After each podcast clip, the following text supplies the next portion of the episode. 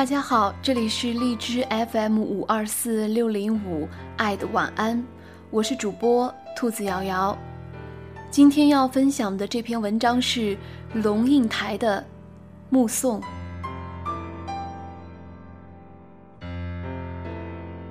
华安上小学的第一天，我和他手牵着手，穿过好几条街，到维多利亚小学。九月初。家家户户院子里的苹果和梨树都缀满了拳头大小的果子，枝丫因为负重而沉沉下垂，跃出了树篱，勾到过路行人的头发。很多很多的孩子在操场上等候上课的第一声铃响，小小的手圈在爸爸的、妈妈的手心里，怯怯的眼神打量着周遭。他们是幼稚园的毕业生，但是他们还不知道一个定律：一件事情的毕业，永远是另一件事情的开启。铃声一响，顿时人影错杂，奔往不同方向。但是在那么多穿梭纷乱的人群里，我无比清楚地看着自己孩子的背影。就好像在一百个婴儿同时哭声大作时，你仍旧能够准确听出自己那一个的位置。华安背着一个五颜六色的书包往前走，但是他不断的回头，好像穿越一条无边无际的时空长河，他的视线和我凝望的眼光隔空交汇。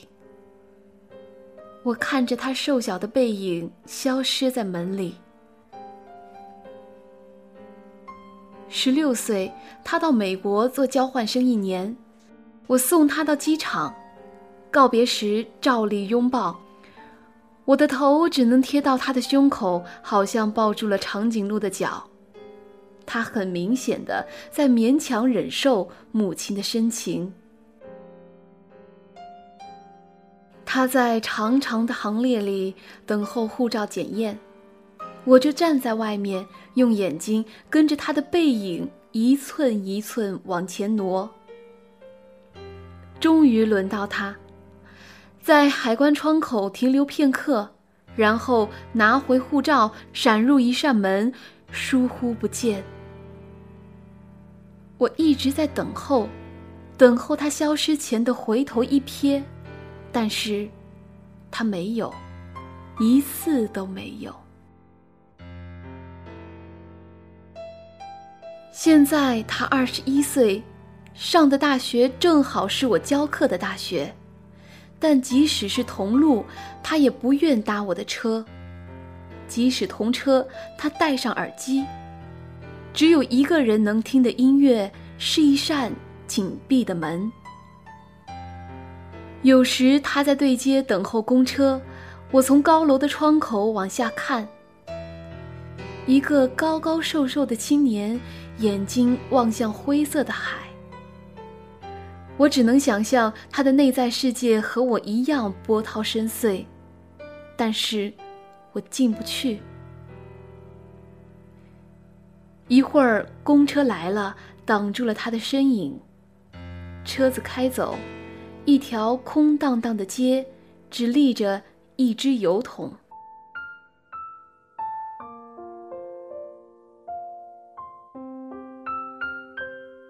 我慢慢的、慢慢的了解到，所谓父女母子一场，只不过意味着你和他的缘分，就是今生今世不断的在目送他的背影渐行渐远。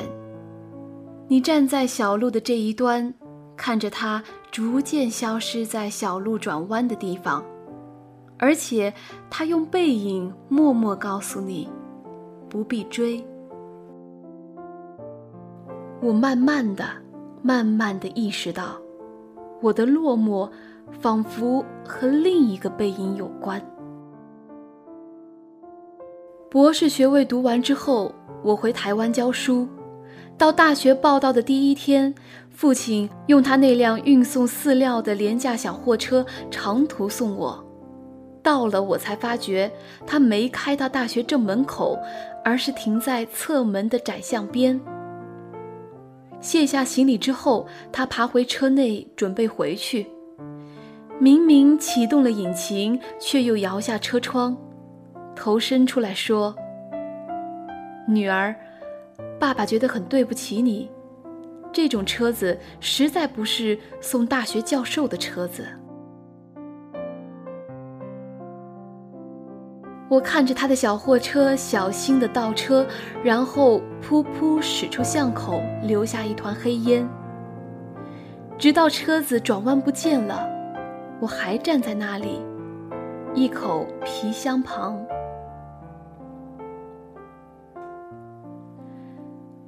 每个礼拜到医院去看他，是十几年后的时光了。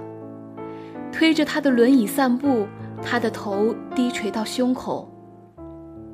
有一次，发现排泄物淋满了他的裤腿，我蹲下来用自己的手帕替他擦拭，裙子也沾上了粪便，但是我必须就这样赶回台北上班。护士接过他的轮椅，我拎起皮包，看着轮椅的背影在自动玻璃门前稍停，然后没入门后。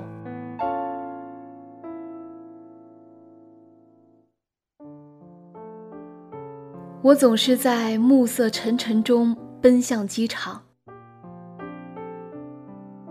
火葬场的炉门前，棺木是一只巨大而沉重的抽屉，缓缓往前滑行。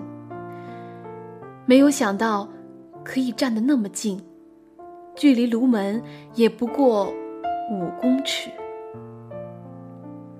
雨丝被风吹斜，飘进长廊内。我撩开雨湿了前额的头发，深深、深深的凝望，希望记得这最后一次的目送。我慢慢的、慢慢的了解到，所谓父女母子一场，只不过意味着。你和他的缘分，就是今生今世不断的在目送他的背影渐行渐远。你站在小路的这一端，看着他逐渐消失在小路转弯的地方，而且，他用背影默默告诉你，不必追。藏进了满头白发。记忆中的小脚丫，肉嘟嘟的小嘴巴，一生把爱交给他，只为那一声爸妈。时间都去哪儿了？感受年轻就。老了，生儿养女一辈子，满脑子都是孩子哭了笑了，时间都去哪儿了？还没好好看看你，眼睛就花了，柴米油盐半辈子。转眼就只剩下满脸的皱纹。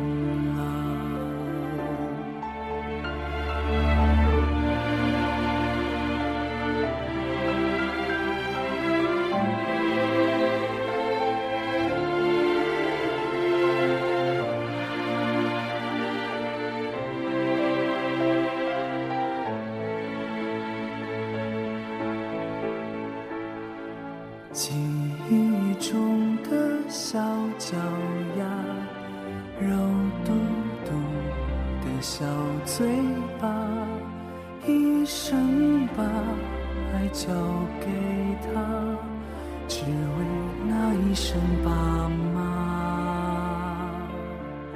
时间都去哪儿了？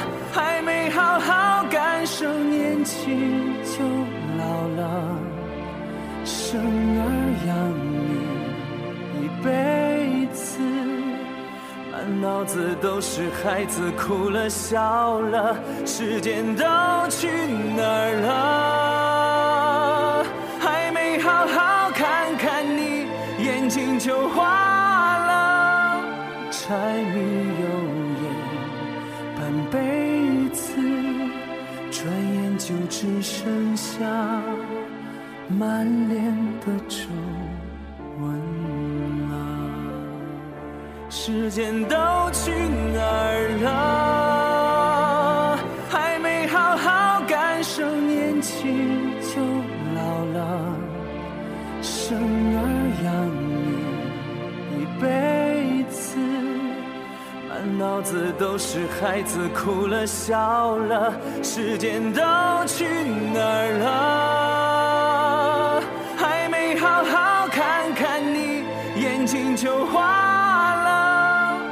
柴米油盐半辈子，转眼就只剩下满脸的皱纹。